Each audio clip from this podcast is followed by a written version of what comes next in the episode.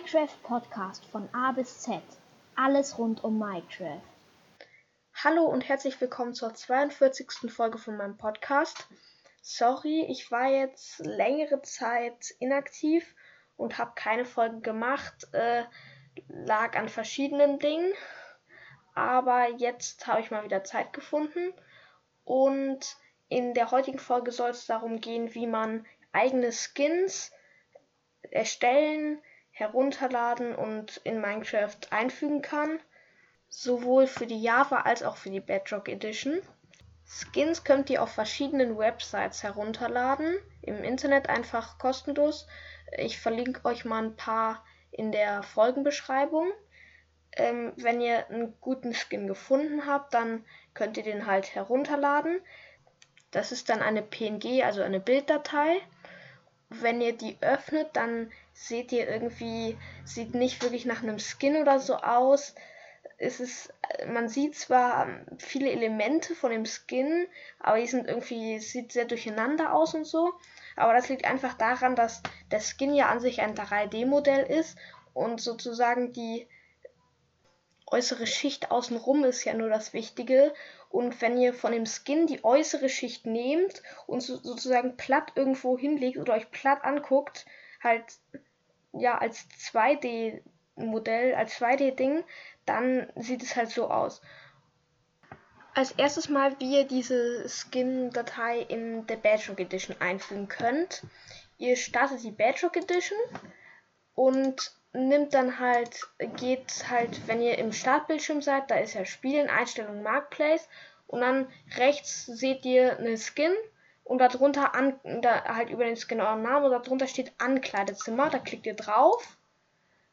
Und dann seht ihr dort eure ganzen Skins und links, also am linken Rand vom Bildschirm sind so drei Striche, so ein Menü drei Striche untereinander, das heißt so ein Menü. Da klickt ihr drauf und dann auf dieses grüne Kleiderständer-Symbol, wo klassische Skins daneben steht. Und dann seht ihr da halt oben so vorgestellte Skins, mehr Skins holen und darunter dann äh, alle Skins oder Skin-Packs, die ihr habt. Ähm, und da ist dann so Skins im Besitz oder meine Skins oder irgendwie sowas. Und da sollte bis jetzt noch nichts sein oder so ein Skin, der halt so durchsichtig ist oder so.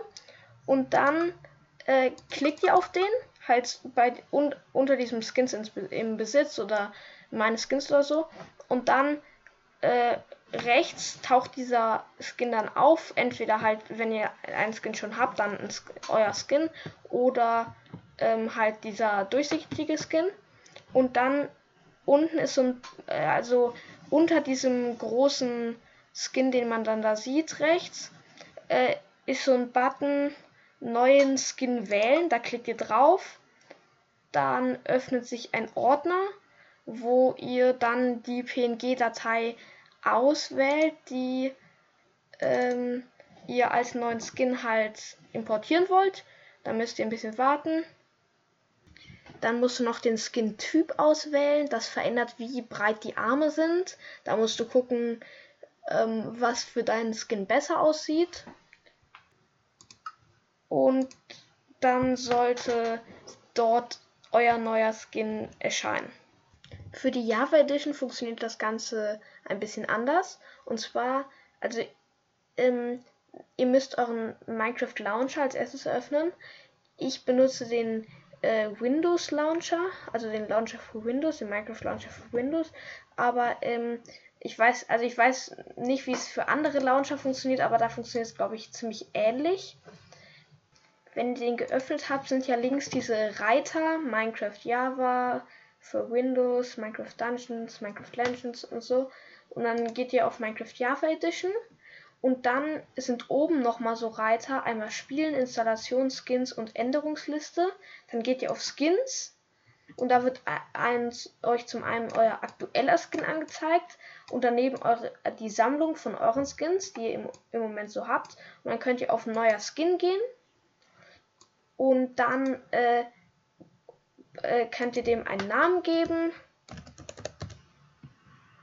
So, Ähm, darunter Spielermodell wieder äh, klassisch oder schlank. Also dass es halt klassisch ist, dass die Arme 4 Pixel breit sind und schlank ist, dass sie 3 Pixel breit sind.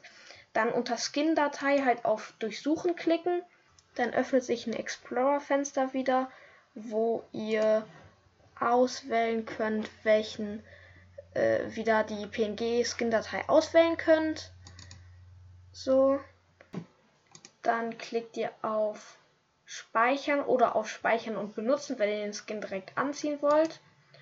Und dann äh, erscheint der Skin rechts äh, halt in eurer Sammlung. Da könnt ihr den dann äh, auf ihn klicken und auf Benutzen. Dann habt ihr den Skin an. Und äh, wenn ihr dann halt auf oben auf dem Reiter auf Spielen geht und dann halt Minecraft startet, dann habt ihr den Skin drin. Wenn ihr euren eigenen Skin erstellen wollt, halt selbst erstellen wollt, dann ist das für Java und Bedrock gleich. Dafür geht ihr auf irgendeine Skin-Erstellungswebsite.